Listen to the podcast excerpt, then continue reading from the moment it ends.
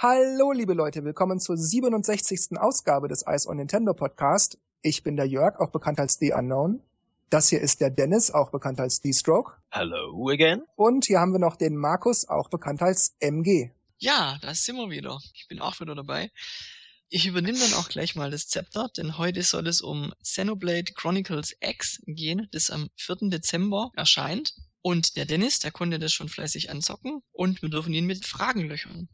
Immer her damit. Ja, ich glaube, wir fangen dann auch gleich mal mit dem einfachsten an. Was ist das genau für ein Spiel? Was tut man da? Worum geht's in etwa? Mm, also Xenoblade Chronicles X ist der Nachfolger vom Xenoblade Chronicles auf der Wii. Also es spielt auch ein paar Jahre danach.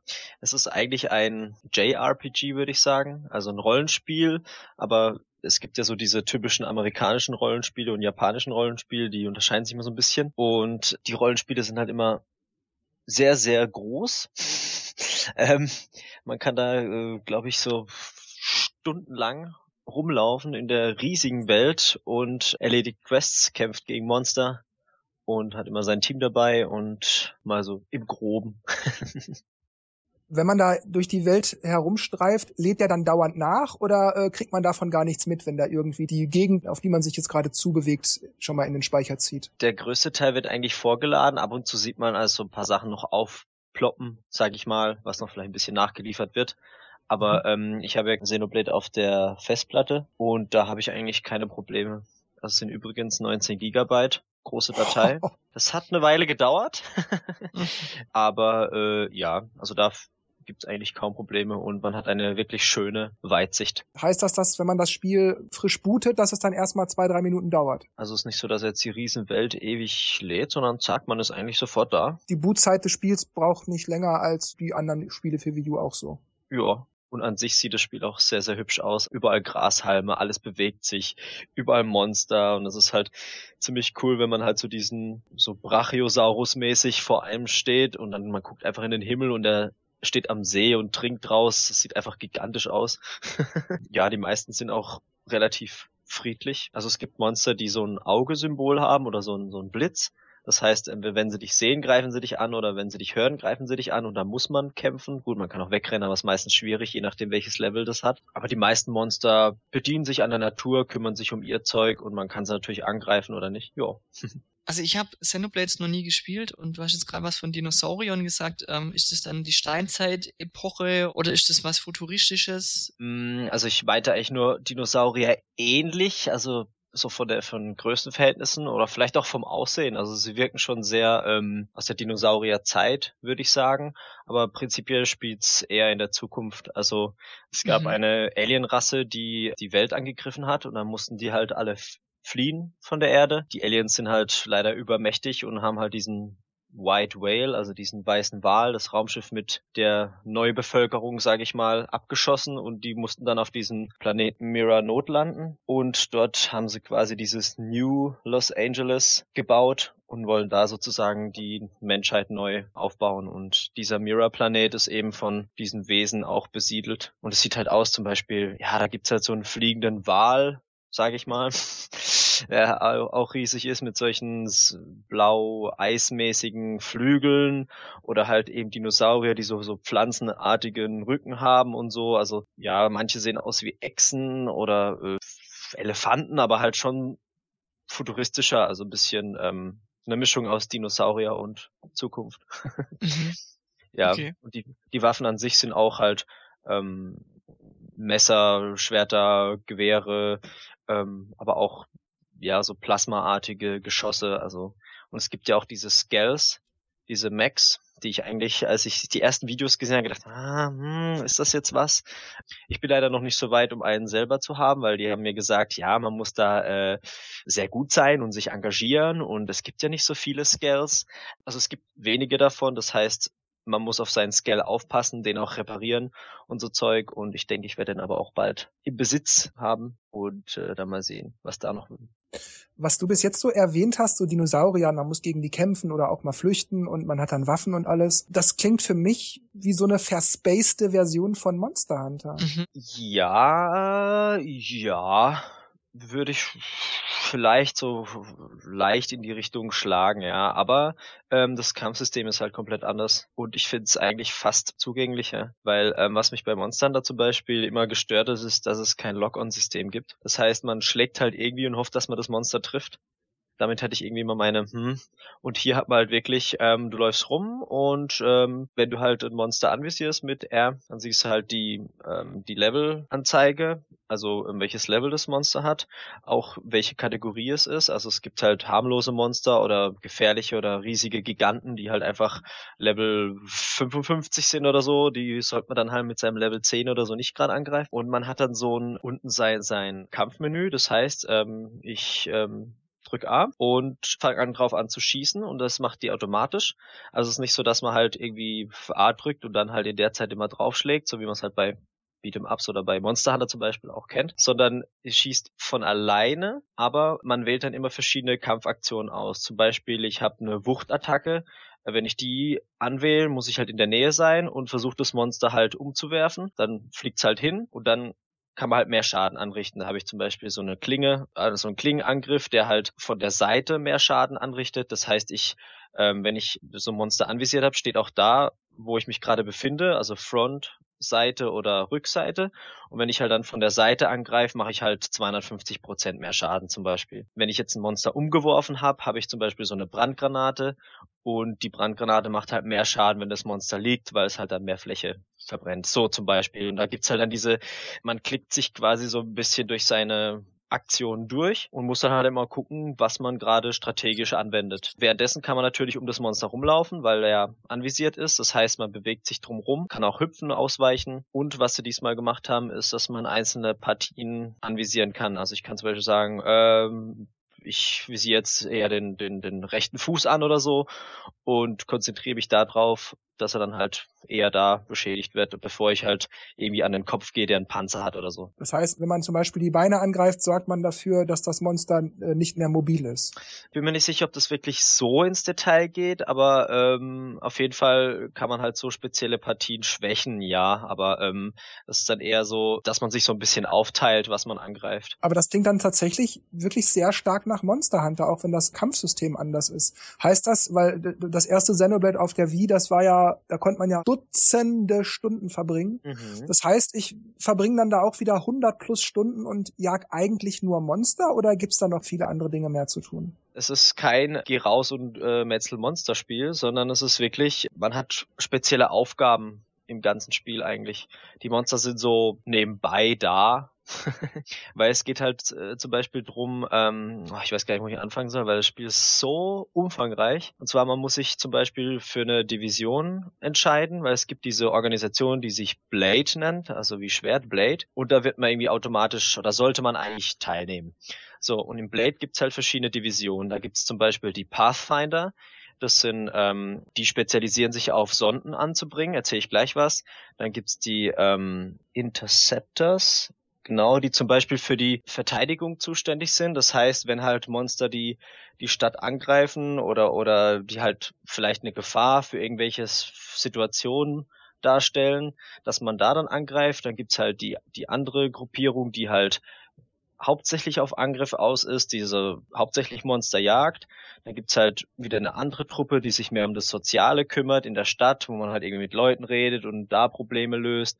Oder dann gibt's halt die Pflanzensammler, die halt mehr für, für ähm, Beeren oder so Zeug sammeln, für Nahrung sorgen in der Stadt. Also es gibt echt so die Division und da kriegt man dann halt ähm, spezielle Aufgaben von der Division. Man kann natürlich auch andere Sachen machen. Also ich muss jetzt als Pathfinder, der jetzt nur Sonden anbringt, kann ich natürlich auch einfach Monster jagen. Aber prinzipiell haben die halt so eine spezielle Funktion, der sie halt nachgehen. Und diese Sonden sind zum Beispiel so eine Sache. Es gibt halt spezielle äh, Punkte auf den, auf den Karten, äh, solche Leucht, Leuchtsignale. Und da bringt man eine Sonde an und die dient also auch zur Schnellreise. Aber diese Sonden können auch, also es gibt unterschiedliche Formen von den Sonden, zum Beispiel auch um solche Mineralien zu fördern. Also das ist diese die Währung bei ähm, Xenoblade. Das nennt sich Miranium. Das kann man in verschiedene äh, Waffen einsetzen, dass man halt ähm, die, diesen Rohstoff fördert und halt in, in in diese Scales investiert und ach, es gibt so viel Zeug eigentlich. Also es ist nicht einfach dieses Monster jagen, sondern natürlich gibt's auch dieses, oh ja, da bedroht uns diese hm, Level 13 Ding als Nebenmission zum Beispiel und dann kann man halt gucken, ob man den halt platt kriegt. Und natürlich kriegt man durch Monster jagen auch Levelaufstieg, Punkte, Geld. Lohnt sich natürlich schon.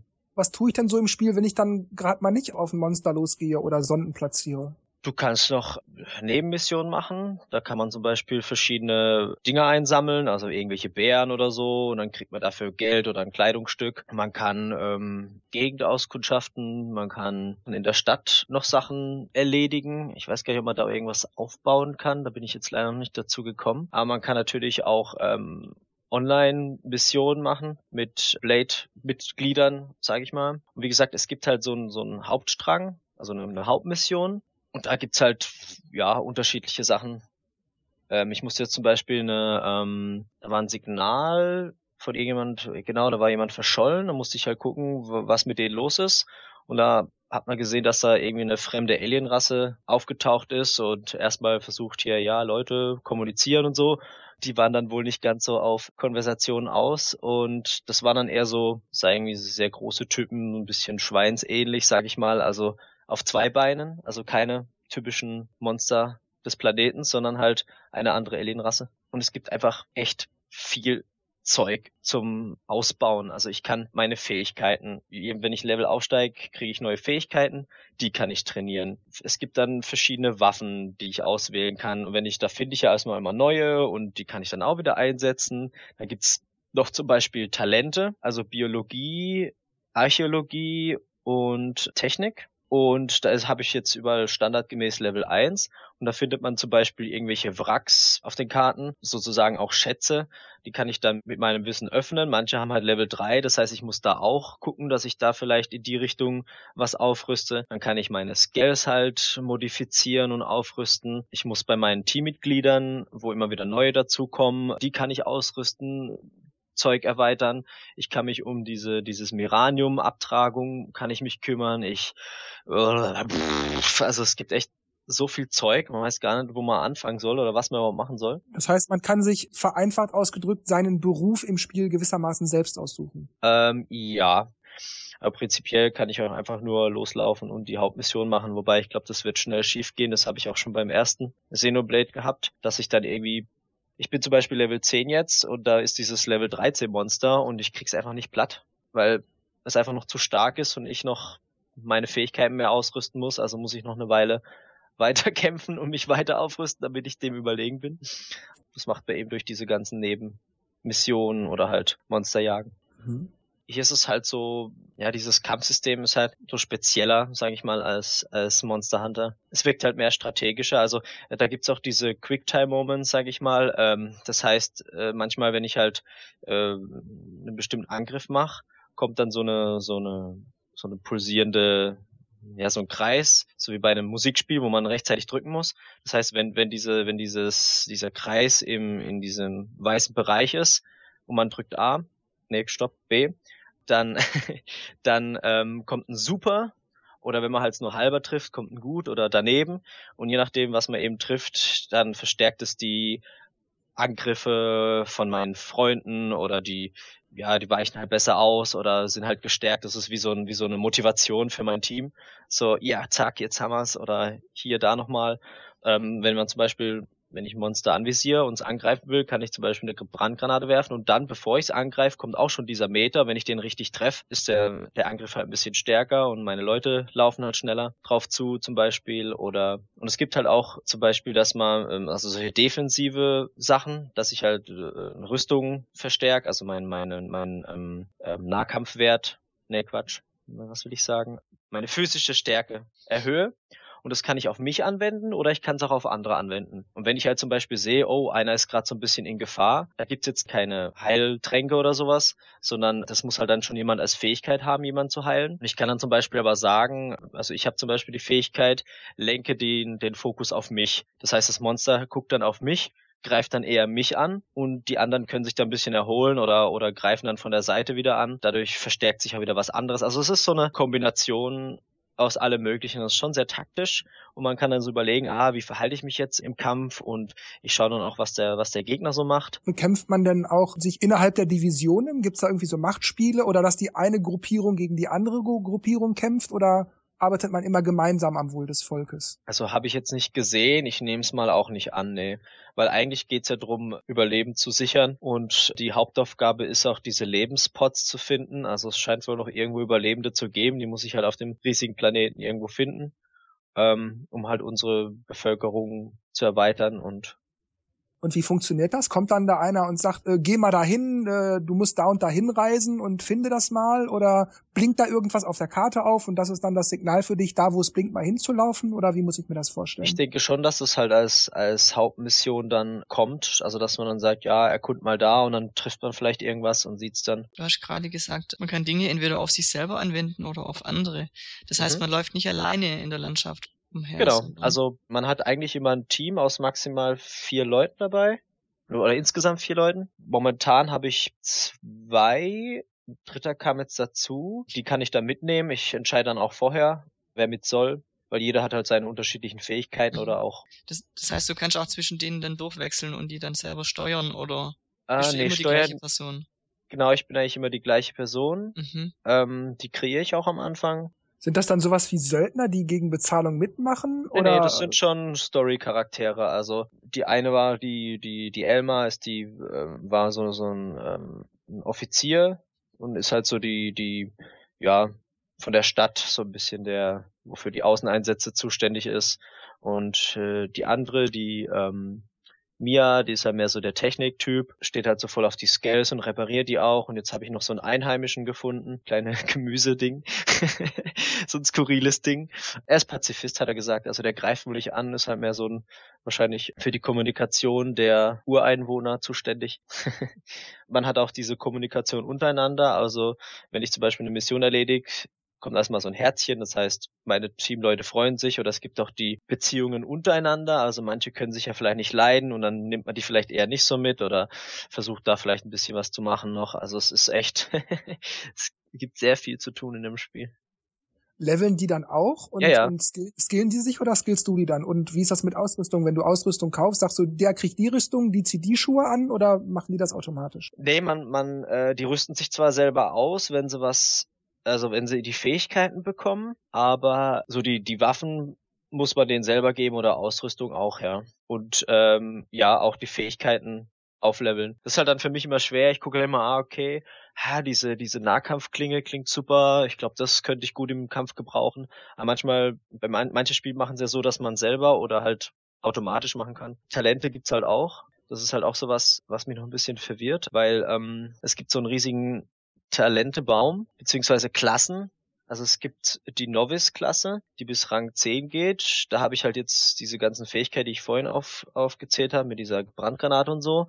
Aber dann kann man die Klasse noch wechseln. Und da gibt es zum Beispiel den Gardist oder Stürmer oder Repressor. Und der Gardist, den habe ich jetzt zum Beispiel. Hier steht ähm, perfekte Klasse für risikofreudige Anfänger. Äh, seine Stärken sind Nahkampf, bietet Auswahl an offensiven und defensiven Techniken.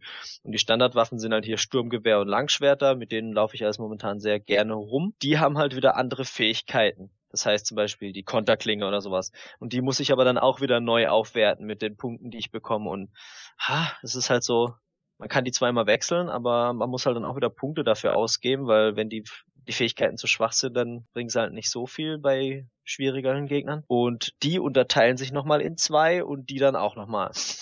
Also wie viel Kontrolle habe ich denn beim Skillen? Wenn, wenn ich jetzt, sage ich mal, genauso viel Xenoblade Chronicles X gespielt habe wie du, ist dann mein Hauptcharakter mehr oder weniger derselbe wie deiner? Oder kann meiner dann der, der Techniker sein, der eher auf Distanz geht und so und, und, und eher guckt, wie er das äh, aus der Ferne macht und mehr beobachtet und deiner ist so voll der Haut drauf und kräftig und die, die stärksten Waffen? Oder? Also mit den, mit den Klassen und so kannst du das dann eigentlich schon bestimmen. Also die Talente am Anfang für die Novice-Klasse sind gleich, denke ich mal. Also von den Fähigkeiten Fähigkeiten, die man besitzt, die sind gleich, aber es kann ja sein, dass du halt irgendwie mehr Wert auf, keine Ahnung, auf die Brandgranate legst, dann ist die natürlich stärker, als wenn ich jetzt zum Beispiel diesen Umwerfdingsbums mache. Und dann kann man natürlich eben die unterschiedlichen Klassen verwenden. Wenn du halt sagst, ja, du bist halt eher so der, der Stürmer, das heißt, äh, du gehst halt mehr auf Präzisionsgewehre und Speere, dann verhält sich da natürlich anders. Und dann kannst du dann halt zum Beispiel da auch nochmal zwei Wege gehen. Ich sehe hier zum Beispiel Arrow Viper oder Stratos Adler, die ja dann auch nochmal spezielle Fähigkeiten und die kann man dann noch in Elite-Dinger machen mit Meteor, Harpy und Titan Jaguar. Kann ich denn dann nicht speziell sagen, Stärke ist mir nicht so wichtig, Hauptsache ich kann schnell laufen oder so? Oder gibt das Spiel mir das vor? Nee, das ist eigentlich, sowas gibt's eigentlich nicht. Es ist halt mehr auf die Kampffähigkeiten und dann je nachdem, welche Waffen du halt besitzt. Wenn du halt so ein riesen Monsterschwert hast, das ist halt ein bisschen langsamer als jetzt vielleicht zwei Pistolen, aber haben halt vielleicht nicht so den Durchschlags, die Durchschlagskraft. Mhm, okay. Und vom Laufen her ist es auch, also man kann klar normal laufen, man kann rennen und es gibt noch diesen, so einen Kugelflitz, der zeigt einem dann an, wo man hin muss und dann kann man auch hinterherlaufen. Wie funktioniert das denn, wenn ich gerade mal nicht kämpfe oder keine Quests erledige? Habe ich auch sowas wie ein soziales Leben, dass ich irgendwie Beziehungen pflegen muss oder wo ich dann vielleicht Verhandlungsgeschick beweisen muss, damit ich die Rüstung billiger bekomme oder sowas? Ja, es gibt tatsächlich solche Punkte, bei der man dann in Kommunikation besser wird. Aber das habe ich jetzt noch nicht so probiert, weil ich in der Stadt an sich noch nicht selber war. Also da gibt es ja so eine Einkaufsmeile und so, wo man soziale Kontakte irgendwie knüpfen kann. Ich weiß nicht, inwieweit das jetzt ausgeprägt ist.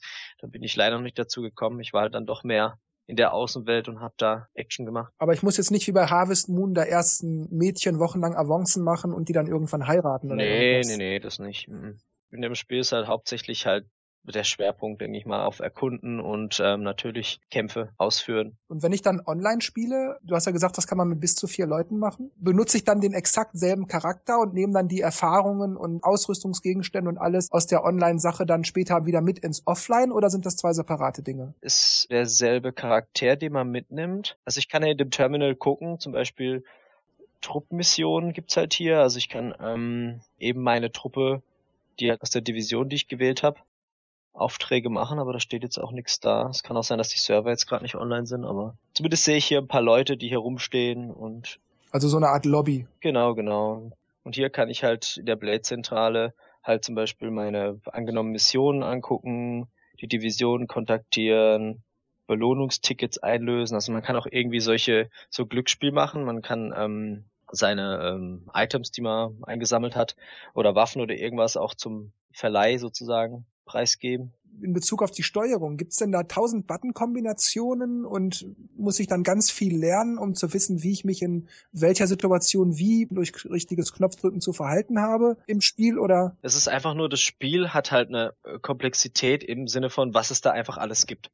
Also man kann so viel machen, es, es gibt so viele Möglichkeiten, man kann so viel aufrüsten und äh, sich um alles kümmern, aber von, von der Steuerung an sich, also man läuft rum, man visiert mit R an und dann wählt man mit dem Steuerkreuz die Angriffe aus, die man machen will. Fertig. Also die Steuerung ist simpel. Ja, die ist simpel und funktioniert auch gut, ja. Gibt's bei der Steuerung dann auch irgendwelche Gamepad-Gimmicks, zweiter Screen oder so Augmented Reality-Spielkram oder irgendwas? Also das, äh, die Gamepad-Integration ist passend gut gemacht. Also das ist mein Terminal, sage ich mal. Also ich kann hier die Kartenansicht, die komplette Welt sehen. Also es gibt, ach du meine Güte, eins, zwei, drei, vier, fünf Gebiete und in dem Primordia, in dem ich jetzt bin, habe ich 12,2 Prozent erledigt und das Ding ist riesig. Also man hat ja schon überall den News gehört, dass, dass es, keine Ahnung, größer als Witcher und größer als alles, was, wenn man von einem Ende zum anderen äh, sich bewegt. Also die Welt so ist an sich schon riesig und ich bin eigentlich in einem kleinen Bereich schon rumgelaufen und es kam ja schon viel vor. Und es gibt einfach noch weitere vier Bereiche. also es ist echt, es ist gigantisch.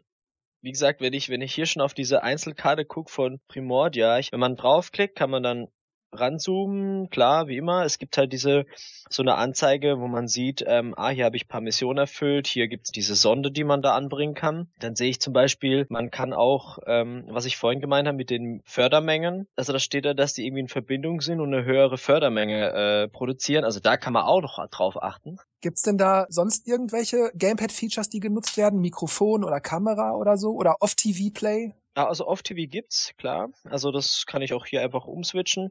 Man kann Gesten auswählen und dann sieht man, wie ich feier, wuhu, und tanze in der Gegend rum. Ja, man kann die Tastatur verwenden, aber eigentlich ist es mehr so eine, so eine Kartenfunktion. Aber ansonsten hat's eigentlich bisher zumindest keine Gamepad-Features. Dann würde ich sagen, wir kommen abschließend vielleicht noch zu ein paar technischen Aspekten. Die Größe hast du ja schon gesagt, 19 Gigabyte. Wie ist das denn so grafisch? Du hast schon gesagt, man kann weit gucken, viele Grashalme animiert und alles. Gibt's da irgendwie auch Framerate-Einbrüche oder ist das Spiel eher hell, eher dunkel, eher bunt, eher monoton gehalten? Also ich würde sagen, auf jeden Fall bunt. Also wenn ich in der, in der Außenwelt bin, es ist Flora, Fauna, auch die Monster an sich sind sehr detailreich, sag ich mal. Die Texturen also wenn ich jetzt zum Beispiel stehe hier in der Basis, also Anti-Aliasing Fail, also es sind echt solche einfach diese Zacken zu sehen an den Wänden, aber so die Details an der Rüstung oder so sind irgendwie wieder gut und es wirkt halt doch ein bisschen auch die Charaktere so ein bisschen puppenhaft. Es ist jetzt nicht, dass man jetzt irgendwelche Hautstrukturen sieht. Ja, also ich, ich denke, es, es ist, die Grafik ist auf jeden Fall gut. Also wow, ich stehe jetzt hier gerade draußen und ich sehe einen gigantischen Mond ich glaube, da mache ich gleich einen Screenshot. Ähm, der kommt ins Review. Wie ist das beim Sound? Wie ist da die Musik? Eher getragen, eher episch, bombastisch? Episch, aber die haben doch sehr viel Pop, Rock, Metal-Dinger zwischendrin.